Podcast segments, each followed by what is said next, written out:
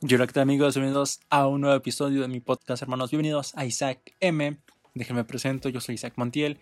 Gracias por acompañarme en un episodio más de este, bueno, de nuestro podcast. El tema de hoy es que tu Mac no está vieja y aún sirve. Tuve algunos tips para mejorar tu laptop o tu iMac y todavía no la tires, esto te puede servir antes de renovar una nueva. Que aquí en México renovar una son 50 mil pesos, como 2.500 o 3.000 dólares el modelo básico. Te recuerdo que me puedes seguir en todas mis redes sociales como arroba isaac-montielc. Y pues nada, ahora sí, ya entremos al tema que, que creo que es lo importante. Bueno hermanos, esto es como una experiencia personal que les quiero compartir ya que de seguro hay más personas como yo que no saben mucho de tecnología. Soy de las típicas personas como decía Steve Jobs, yo quiero una computadora que la comprar y llegar a casa y que prenderla y que funcione. Curiosamente, la Mac, pues, eh, mi Mac que tengo es MacBook Pro 2014, a mediados de 2014. Actualmente estamos en 2020 y pues ya le hace falta una pequeña renovación. Quiero pensar que tu caso puede ser el mismo que yo, que tengas una MacBook del 2014, del 2012, o más vieja o más moderna. Pero quiero hacer una, como que una aclaración. Voy a hablar primero de los modelos del 2014, me parece, 2013 de las MacBook, porque agarré una versión que es Retina, MacBook Pro Retina. De ahí en adelante va a ser mi caso. Y ahorita voy a explicar los modelos del 2012 e inferiores. ¿Por qué? Porque hay mucha diferencia si quieres, digamos, todavía actualizar o mejorar tu laptop para este 2020. Voy a comentar. Mi laptop la compré en su versión más básica, 8 GB de RAM, 256 GB de SSD me parece, o o Fusion Drive, me parece, no recuerdo muy bien, con un procesador Intel i5 de sexta generación, o sea, ya actualmente está muy, muy vieja. Bueno, después de 7 años, ya han pasado 7 años, en esos años nunca le di mantenimiento. Sé que es un error que, que dejé pasar por alto. Siempre tienes que darle mantenimiento a tu computadora, aunque sea quitarle el polvo. Se me pasó tuve problemas. Vamos a renovar esta computadora. Vamos a hacer que esta computadora del 2014 todavía funcione en 2020 sin que se trabe. Y esto voy a hablar del transcurso del tiempo que ha pasado, porque si estás viendo esto es porque tu laptop ya tiene 4 o 5 años y quieres renovarla. Antes de renovarla, hermano, ve si realmente todo te funciona. Si te funciona Zoom, si te funciona Meet, si te funciona todo lo que tengas de programas necesarios básicos que usas al día a día y ves que funciona bien y sin problemas, tu laptop todavía tiene salvación.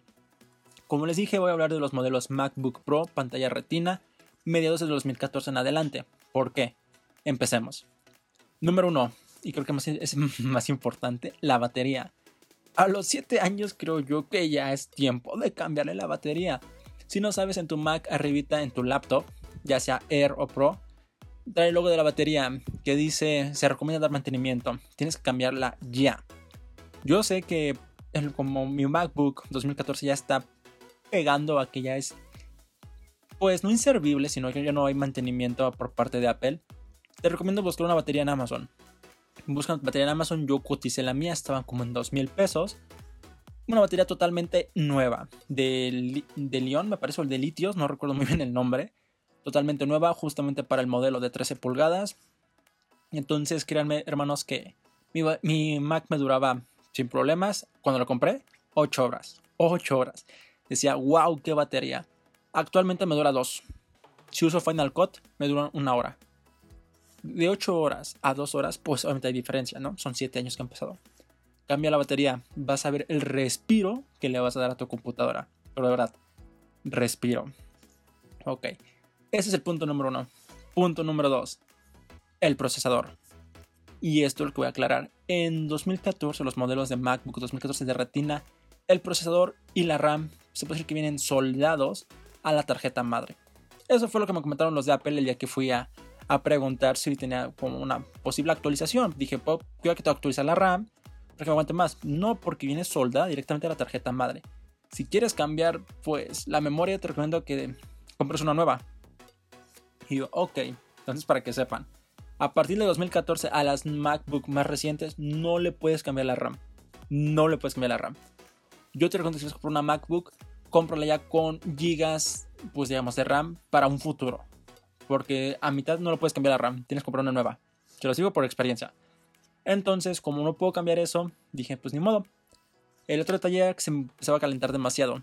Como es aluminio, no sé por qué, pero lo tocaba si ardía, quemaba, o sea, literal, era una MacBook caliente, o sea, batería caliente, hinchada, y todavía se calienta pues, la parte del ventilador. Dije, ¿qué está pasando? Oh, detalle, me acabé la pasta térmica. ¿Qué es la pasta térmica, Isaac? No soy muy técnico, la verdad, yo pues me voy informando cómo va pasando las cosas. Donde va el procesador que nos da la vida a nuestra Mac, ya sea Intel o Razer. No sé si las MacBook manejan Razer, creo que no, solo es Intel. En ese Intel, cuando ponen el chip, ponen como una plastilina, una pasta encima del procesador. Y encima se pone el ventilador o el disipador para que el calor lo mueva hacia el ventilador. Simplemente es como un pegamento, una plastilina, un protector para que este procesador no llegue a altas temperaturas y empiece a calentar la Mac. Oh, sorpresa, me quedé sin esa pasta. En Amazon te cuesta 200 pesos la pastita. Desmontas tu MacBook, desmontas el disipador, lo puedes buscar un en YouTube, quitas la pasta que queda, si es que queda en mi caso, pones punto de pasta, vuelves a pegar todo eso y la Mac va a tomar un respiro. Les juro que había momentos que mi, mi procesador llegaba a 70-80 grados Fahrenheit no, perdón, Celsius. Yo, Fahrenheit, no, Celsius. 80 grados Celsius. Nada usando Google Chrome viendo YouTube. Y sonaba el ventilador de. y se calentaba la parte de los. De las teclas que es F1, F2. Todo eso se calentaba horrible. Entonces, batería, procesador. Y otro tip que les recomiendo es que cambiar el disco duro. Vuelvo a lo mismo, a esos modelos de MacBook tampoco le puedes cambiar el disco duro. O sea, corremos con esa suerte. Pero hay unos nuevos almacenamientos, la verdad no recuerdo el nombre, creo que es MMM2, que son como una tira literal pequeña, como un, cuarto de hojita, literal, es, que es un cachito, es como, ah, como un separador de libros, pero en pequeño. Esto todavía puede soportar. De hecho, tienes que ir a Apple en su paginador y buscar exactamente tu modelo de computadora. Yo la tengo aquí, que es una MacBook Pro Retina, 13 pulgadas, mediados de, mediados de 2014, especificaciones técnicas. En esta parte buscado la pantalla, busco el procesador y aquí el procesador. Había dos modelos en ese entonces. El procesador de Intel i5 y el i7. Yo compré el más básico que fue el i5. Esto es bueno porque te permite saber hasta cuánto puedes expandir tu memoria o componentes de tu computadora. Por ejemplo, ¿qué tal si tu laptop nada más te aguanta hasta 32 GB de RAM y tú le quieres meter 64? No te lo va a leer porque la Mac no está diseñada para tanta RAM. Y aquí dice justamente memoria RAM 8 GB, que es la mía que tengo, la más básica. Configurable hasta 16, pero como viene soldada con la tarjeta madre, pues no puedo hacer nada ahí. Entonces, bueno. El siguiente es el que me interesa, capacidad de almacenamiento. Yo tengo la más básica, o no, la intermedia, perdón, que es de 256 GB en memoria flash. Abajito dice configurable hasta un tera de almacenamiento de memoria flash recuerdan la memoria, o sí, memoria, disco duro MM2, que si mal recuerdo, así es el nombre, no estoy muy seguro. Pero créanme que cuando sepa el nombre los voy a poner en mis redes sociales, en mi Twitter, que es arroba aquí abajo C, para que me sigan.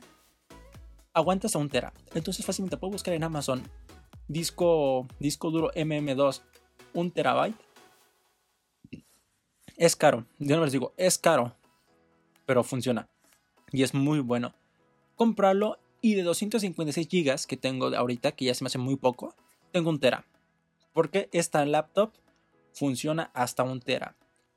Y ahí le damos otra vida al computador. Porque como es, una, es un disco duro pues avanzado, que le cargas el sistema operativo ahí, la Mac va más rápido. No recuerdo, quiero pensar que en mi MacBook hay un disco Fusion Drive. Fusion Drive era una mezcla entre SSD y disco normal no era, no era full SSD, o sea, como los nativos que cargan con una velocidad increíble, era intermedio, y creo que ese está mi Mac. Simplemente quitando eso y pasando el disco duro a este MM2, la computadora va a ser más rápida, mucho más rápida en transferencia de datos. Y este laptop te puede aguantar, si haces esas pequeñas recomendaciones, te aguanta sin broma 5 o 6 años más. Isaac, pero ¿qué pasa con las actualizaciones de software? Las actualizaciones de software van a dejar de llegar hasta que Apple diga, sabes que esta laptop ya no te sirve para actualizaciones.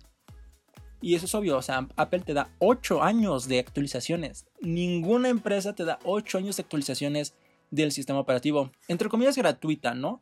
porque a partir de Mac OS Yosemite fue gratuita. Anteriormente en Maverick tenías que pagar por ellos.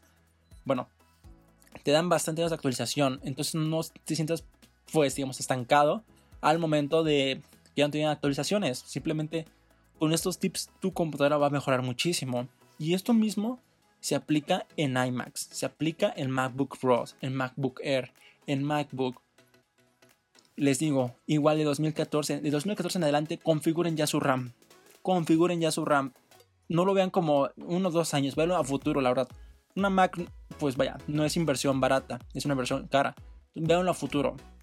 Es que, por ejemplo, la Mac que quiero ahorita cuesta 40 mil pesos. La básica, supongamos, ¿no? Pero esta Mac te va a durar 8 años. 8 o 10 años. Pues yo prefiero ser de, bueno, van a ser casi 8 años que voy a tener ya. Pues la configuro a una laptop que me aguante los 8 años y todavía me aguante un poquito más. Si tengo una Mac de configuración básica de 8 GB, en el 2025 ya no va a ser pues básico 8 GB, van a ser 16. No sé si me explico.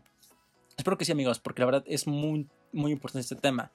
Y ahora hablemos de los modelos del 2012 e inferiores. Si tienes una MacBook del 2012, déjame te felicito, muchas felicidades, porque fue de las últimas MacBook que Apple permitía pues, modificar a gran escala. En las MacBook del 2012 podías cambiar la RAM. Nada más tienes que checar tu modelo para ver hasta cuánto config aguanta. Creo que la más top aguantaba hasta 32 GB. Entonces, podrías cambiar tu RAM, puedes cambiar tu disco duro. En ese entonces los discos duros eran normales de discos duros normales de los grandotes, de los toscos, lo puedes cambiar por un SSD. Y te va a ir rapidísimo.